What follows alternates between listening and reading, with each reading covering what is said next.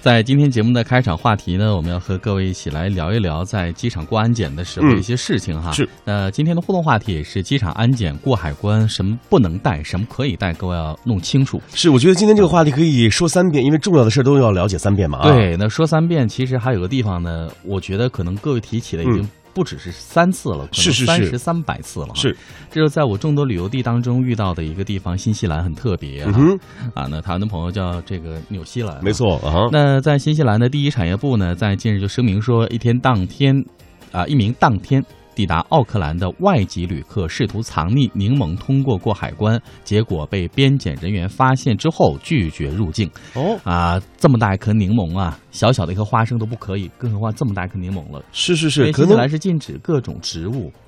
这个包括没有加工成成熟的一些食品带进来的，你说太对了。你看，像咱们一些中国游客啊，或者说嗯呃一些亚洲的游客，去另外一个地方旅游的时候，都喜欢带自己本地的一些特产，自己吃惯了一些美食，就例如像甚至花生，对，还有一瓜子儿些啊呃水果之类的。对但是我们在出国之前一定要了解这个目的地国是不是允许你们带一些植物啊、水果入境的。没啊，错。那有的呢是在飞机上把没有吃完的水果带下来哈，嗯，那一般空服员如果知道当地有这样一些要求的话，都会在你入境下飞机之前有一个提示。是。那我们来说一下这位奥克兰的女性旅客啊，她抵达这个新西兰的时候啊，这个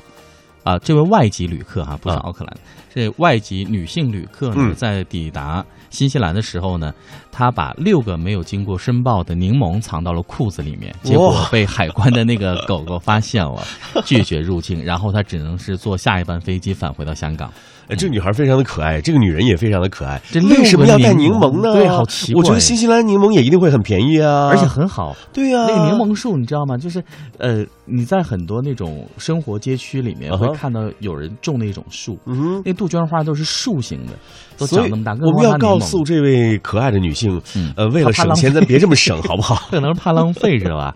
啊，那我们来看一下当地第一产业部官员的声明哈，啊哈他说呢，因为旅客没有在入境卡当中来申报携带的食物，而是把柠檬藏到了身上，理由是柠檬对肝脏有好处，对某些其他的疾病也有一些功效。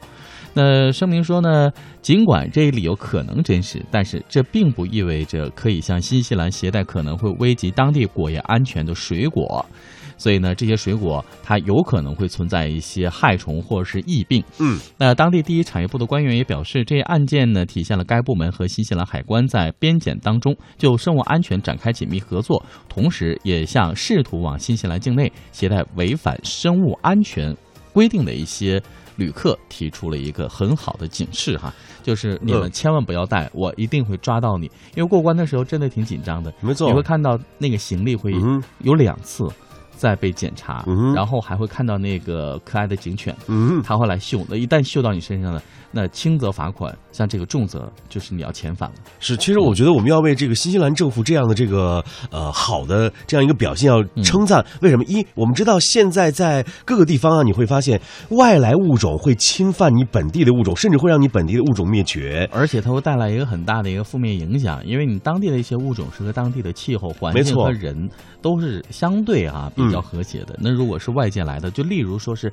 水中的有一种叫什么鱼，嗯那它就吃其他的鱼，最后呢是它变得很强大，那这种鱼又不能吃，就很难吃，好像是是我原来听你说这让我想到了，在巴西有一种龟叫做巴西龟啊，那在大陆有很多的人。呃，在买这个龟去放生嘛，嗯但是这个巴西龟呢，就是一些不法分子从境外引入到境内的，咱们国家很多的这个呃卫生检疫部门是不知道的，所以你知道吗？现在巴西龟对于本地龟的这个影响非常的厉害，就是它已经把本地龟的生存环境啊，已经给破坏掉了，它是以本地龟为为食物的，啊，就是整个的生物链条都破坏对他已了经把这个本地龟的这个生物链给破坏掉了，嗯所以这是一件非常非常可怕的事情。大家别以为一颗小小的柠檬能算什么，嗯是不是觉得新西兰政府是不是小题大做了？但是这真的不是这样的。刚才你说的这个关于这个巴西龟的这件事情哈，啊看似一件小事，你在放生，其实有可能你是在做这样一个毁灭或者是破坏当地生物链的这样的一个行为哦。是啊，啊，看似放生是积德行善的事情，是有可能你做了一件大大的坏事。嗯，那根据了解呢，为了保护生物安全和境外外来有害物种入境，新西兰对于旅客入境携带品是有严格规定的。那每名入境新西兰的旅客都必须要申报所携带的物品，并且在海关接受生物安全检查。那在此，新西兰也曾经出现过旅客试图携带像燕窝啊和蜂蜜制品试图入境遭到遣返的一些事例了。啊，那在这样的一个春假即将到来的时候哈、那如果您要是选择出境游的话，各位啊，你要考虑一下，到新西兰的话，什么能带，什么不能带，最好做一下攻略吧。